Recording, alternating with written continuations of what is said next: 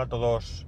26 de noviembre de 2020 con una temperatura en Alicante de 19 grados. Bueno, lo primero, y antes de que se me olvide, y por si a alguno no le interesa el capítulo o no se espera al final o cualquier cosa, eh, mañana viernes, día 27, y el lunes, día 30, no voy a grabar en principio. Ya sabéis que cuando no trabajo suelo no grabar, salvo que se den las circunstancias. Podría darse la circunstancia mañana, pero como no lo sé seguro, prefiero avisaros.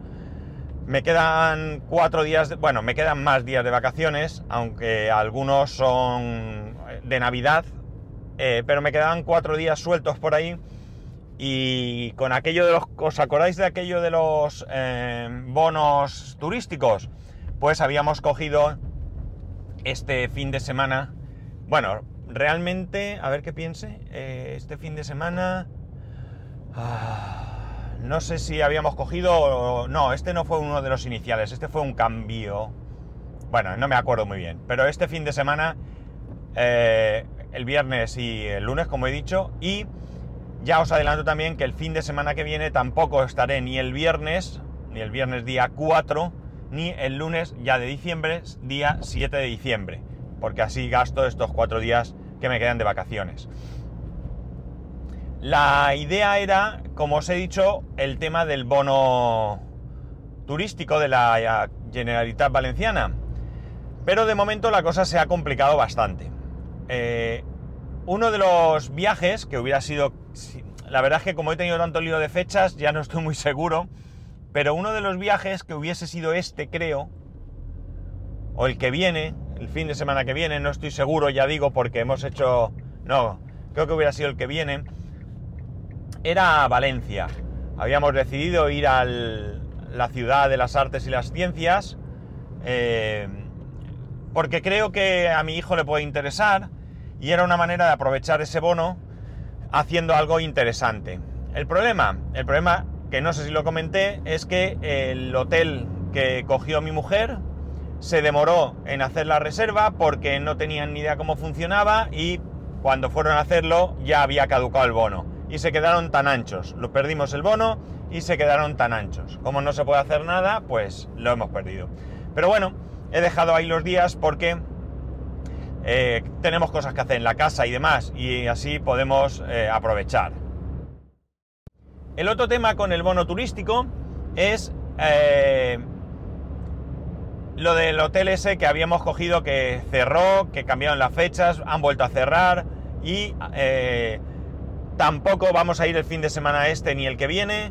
En principio podríamos ir, si no vuelven a cerrar, eh, diría que mediados de diciembre. Nos avisaron, nos propusieron o cambiar o volver a cambiar la fecha o bien devolvernos el dinero, devolvernos el dinero no era una buena opción, siempre está ahí esa opción, preferimos cambiar las fechas por si acaso se da y podemos ir. Ya veremos, de momento así está el tema. Pero en cualquier caso, tengo los días de vacaciones que me van a servir para aprovechar varias cosas. ¿Como qué? Pues por ejemplo, por fin, si no pasa nada, mañana a las 9 iré a que me cambien las ruedas delanteras, los neumáticos delanteros. Recordaréis que mm, allá por verano, agosto sería, porque estábamos todavía viviendo en la casa anterior, tuve un pinchazo y sigo con la rueda pinchada. Sí, sí, soy tranquilón, muy tranquilón, lo sé, pero ¿qué vamos a hacer? Entonces mañana, si no pasa nada, tengo cita. Tenían que pedir las ruedas, he pedido las mismas ruedas que lleva el coche el mecánico ha insistido en que no, que no, que hay otras cosas mejores, pero yo soy muy maniático, quiero esas ruedas porque son las mismas que voy a llevar detrás, solo voy a cambiar las dos de delante y no quiero cambiarlas. Si las de detrás están a medias y estas me ponen nuevas, se gastan más, pues para el próximo cambio quizás tenga que cambiar los cuatro neumáticos, entonces ya eh, valoraré otras opciones que no sean las mismas que lleva el coche. El coche lleva Hancock, Hankook, perdón, no me disgustan estas ruedas, van bastante bien. Eh, y bueno, pues eh, de momento voy a poner las mismas. Creo que tienen una relación calidad-precio que está bien. Yo ahora mismo sí que es cierto que hago todos los días unos 65, 70 kilómetros, no es mucho, creo que son neumáticos más que suficientes, teniendo en cuenta que tampoco voy circulando como antiguamente, que yo necesitaba unas ruedas que se agarrasen al asfalto con uñas y dientes, ¿no? Ahora hoy en día ya no, con unas ruedas buenas, seguras, firmes, eh, firmes en su, en su comportamiento, me refiero, no, no duras, firmes de piedra, ¿no? Que no me gustan. Bueno, el caso es que mañana, como digo, si no pasa nada, cambiar las ruedas. También tengo eh, intención de, si no tardan mucho, pues empezar a hacer alguna cosa en casa y si no me da tiempo, pues estudiaré porque eh, queda mes y medio para los exámenes, pero el tiempo pasa muy rápido y necesito pegar un repaso. Tengo una asignatura que le tengo, eh, ¿cómo diría yo? Mm, no sé, un mal presentimiento, ¿no? Estoy sacando unas notas muy buenas, eh, pero le tengo un mal presentimiento, no sé, no sé qué va a pasar. Así que quiero ponerme, estudiar e ir más tranquilo. Eh, no hay mucho más, no hay ningún plan así excepcional, excepto lo que he dicho. Mi hijo va al cole mañana, mi hijo va al cole el lunes, mi mujer también tiene los dos días libres, porque ya nos los cogimos para hacer algo y bueno, pues los hemos dejado. También ella ya no los puede cambiar porque para diciembre, por cuestiones laborales, le es imposible coger días. Entonces, eh, pues eso, nos hemos dejado ahí para aprovecharlos y ya está. Y así está la situación. Eh, por eso quería empezar, aunque mis empieces son de 7 minutos ya, contándoos porque no, o sea, mejor dicho, advirtiendo que mañana y el lunes no iba a grabar en principio. Quizás si mañana voy yo solo a cambiar las ruedas, a lo mejor a la vuelta, pues os cuento cómo ha ido el cambio de ruedas, aunque sea algo que no os interese mucho, pero bueno, todo sea por grabar, ¿verdad? Todo sea por grabar. Una cosa de la que no he hablado es del tema de los procesadores o de los nuevos Mac. Eh, no voy a enrollarme aquí con historias que podéis comprobar en cualquier sitio, ¿no? No quiero que, que esto sea un podcast más, pero sí quiero hablar un poco porque, como bien sabéis, yo tengo un MacBook Pro comprado muy recientemente. Es cierto que, bueno, los modelos que han salido son otros, pero en un momento dado yo podía haberme planteado en estas circunstancias el adquirir otro, otro modelo. Ya partimos de la base, ya partimos de la base que el modelo que yo compré era muy exagerado para mí. No para mí, sino para mis necesidades. Recordar que tengo un i9 con 16 GB y un tera de SSD.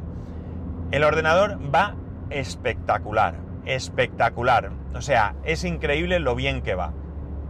Pero hay que reconocer que... ¡Ay! Tengo que contaros una cosa luego. Recordármelo, ¿eh? Pues tengo que reconocer que el equipo va muy bien, muy bien, aunque eh, sea excesivo para mí. Pero preveyendo que me vaya a durar mucho tiempo, pues oye, cuanto más, mejor, ¿no? O como decía aquel, cuanto peor, mejor. Cuanto mejor, peor, ¿no? No me acuerdo cómo era, pues esto lo mismo, ¿no? Eh, al final, pues el anterior iMac me duró, es cierto que con una reparación Frankenstein me duró 10 años, 10 años, 2009, 2020, pues casi 11 años, y eh, realmente, honestamente, yo podía seguir con ese, con ese ordenador. Es cierto que ya no admitía más allá de High Sierra, pero podía eh, haber continuado. Bien, la cuestión, ¿qué pienso? Creo que Apple ha hecho un buen movimiento. Ha hecho un buen movimiento porque cada vez se va haciendo más independiente. Y eso le permite, evidentemente, ir a su ritmo. Esto no tiene que depender de que una u otra marca saquen nuevos procesadores y cosas así. Eh, creo que el procesador puede ser un gran procesador creo que puede ser un gran procesador porque nace con una filosofía muy interesante. No voy a ser yo quien explique el tema de los procesadores. Si queréis, hay un, eh, ¿cómo se dice? Mm, proyecto Macintosh donde se explica muy bien, mucho mejor de lo que yo podría hacerlo y lo podéis escuchar. Pero sí que creo que han dado un buen paso hacia adelante con el tema del procesador. Cosas que me temo. Eh, la pregunta inicial sería, yo ahora mismo, si no tuviese este Mac y tuviese la opción de comprarme el mismo Mac pero con un M1, ¿lo haría? ¿O me lo compraría con un i7, con un Intel, perdón? Pues, a ver, yo ahora mismo diría que no, pero tampoco lo voy a decir con la boca grande, porque no sé qué sentiría si me lo tuviese que comprar ahora y tuviese ahí el producto calentito. Pero también es cierto que me preocupa un poco ser un early adopter, ¿no? Creo que el procesador no pienso que vaya a ir mal, pero yo creo que tiene margen de mejora. Y ese margen de mejora mm, sí que podría ser que eh, me fastidiase de un año para otro.